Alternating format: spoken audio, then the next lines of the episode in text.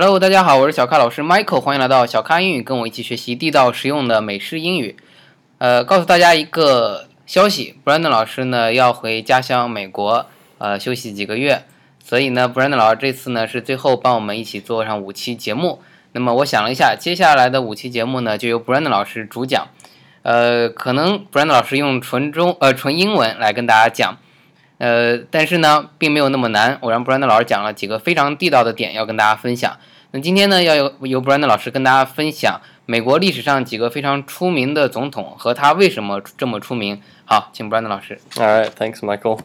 Yeah, so today I'm going to talk about a few American presidents. Um, so, yeah, Michael asked me about some presidents and maybe the things that have made them famous in the past. Um, so, yeah, you might or might not be familiar with them. Um, so, our first American president is George Washington, which the uh, city of Washington, D.C. was named after. Um, so, he was the first president of the U.S. He um, brought the United States independence from Great Britain, and so he is therefore very famous. Um, and he, his face shows up on uh, in a lot of different things on money, uh, on Mount Rushmore. I don't know if you're familiar with that, but it's the mountain with the four faces of the presidents. Uh, he's in that one as well. And then Abraham Lincoln, he is quite famous. Uh, he was the 16th president, and he was famous because he was president during the civil, the American Civil War, and during that time he is known to have sought to ratify or change the laws regarding slavery, um, because at the time uh, slavery was very common. Um, Americans uh, white Americans were forcing black Americans to uh, work as slaves on uh, plantations.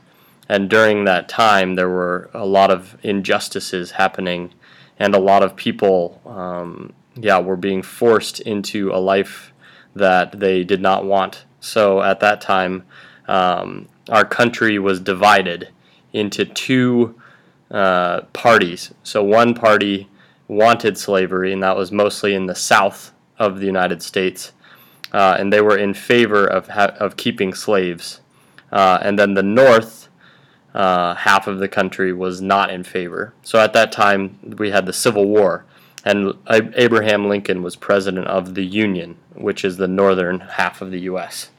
Um, so yeah, very interesting. Abraham Lincoln is one of my uh, favorite presidents. He's very interesting. If you think you want to re- research him, you should look him up.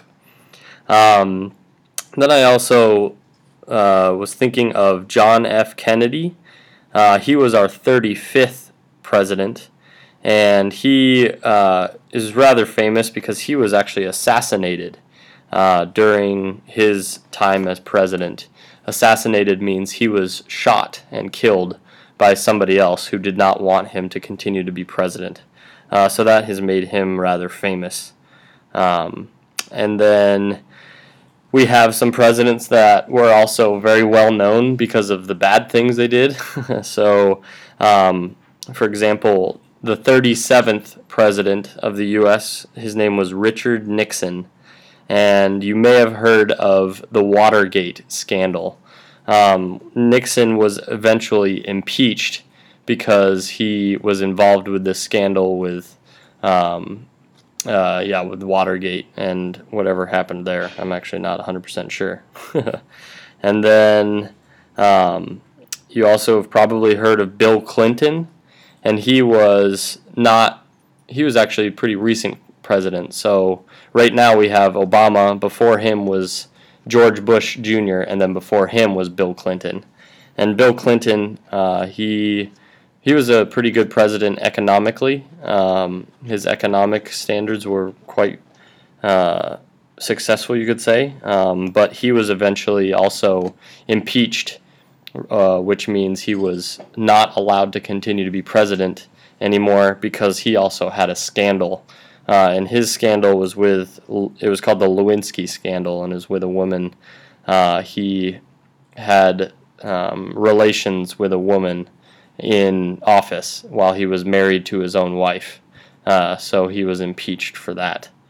And then finally, we got uh, George Bush Jr., uh, and he was probably the most most well known for his presidency during uh, the attacks on the World Trade Centers in New York City on uh, September 11th, 2001.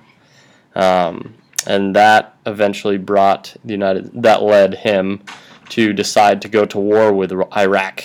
Uh, and uh, yeah, so we since that time have had um, several disputes in the Middle East and war in Iraq uh, because of uh, 2011 or 2001 September 11th that issue. Um, and then finally, our current president, as you know, is uh, President Barack Obama, and he is probably most well known for being the first African American president. Um, and he has uh, done a lot of different things to change kind of the, the face of America right now. Um, a lot of different policies, and yeah, he is getting ready to wind up his second uh, term as president. So he is preparing to be finished as president and to move on to whatever else he plans to do. So yeah, um, that's just a pretty short list of a couple presidents that I think are pretty significant, pretty important. You can look them up and study a bit about uh, American presidents, and yeah, you can learn a bit about why they've positively or negatively uh, influenced the United States and history of the United States. So yeah, I'd encourage you to check them out. Um, that's all I have for today for this time. 好，谢谢 Brandon 老师，他其实介绍了非常多的一些著名的美国总统，还有这些总统为什么那么出名。呃，那么其中有没有刚才讲到 Reagan？Reagan, uh, I didn't. I thought about putting Reagan in, but I didn't actually talk about Reagan. 对，其实 Brandon 老师刚讲了非常多的非常著名的一些总统，嗯那还有其他的一些总统在历史上的一些事情，大家也知道，只是现在很多人想知道奥巴马，嗯呃，小布什这些是因为年份比较近所以我希望大家啊，把刚才 Brandon 老师说的这个录音呢，再多听几遍，记下一些笔记，好好的上网去查一下，比如上 Wikipedia，Right. 你也去查一下，有非常多，你比如说输入一个 Barack Obama，Wikipedia 肯定会有很多的这些故事就会出来。对对对好的，那感谢您的收听，欢迎订阅此节目，请点个赞并转发到您的朋友圈，欢迎添加小咖老师的新浪微博小咖 Michael 和小咖老师一起互动，同时请大家加入 QQ 群九四六二五幺三九，和更多的咖啡豆们一起练习口语。每期节目的文本您可以在微信订阅号小咖英语里找到，记住每期的单词。最后，特别感谢本节目赞助商专业外教口语在线学习平台汉奇语的支持。跟外教在线学习美语口语，请到三 w 的 hello 汉奇 .com 学汉奇语。好的，谢谢 Brandon 老师。Yeah, you're welcome. Thanks, everybody. Bye bye.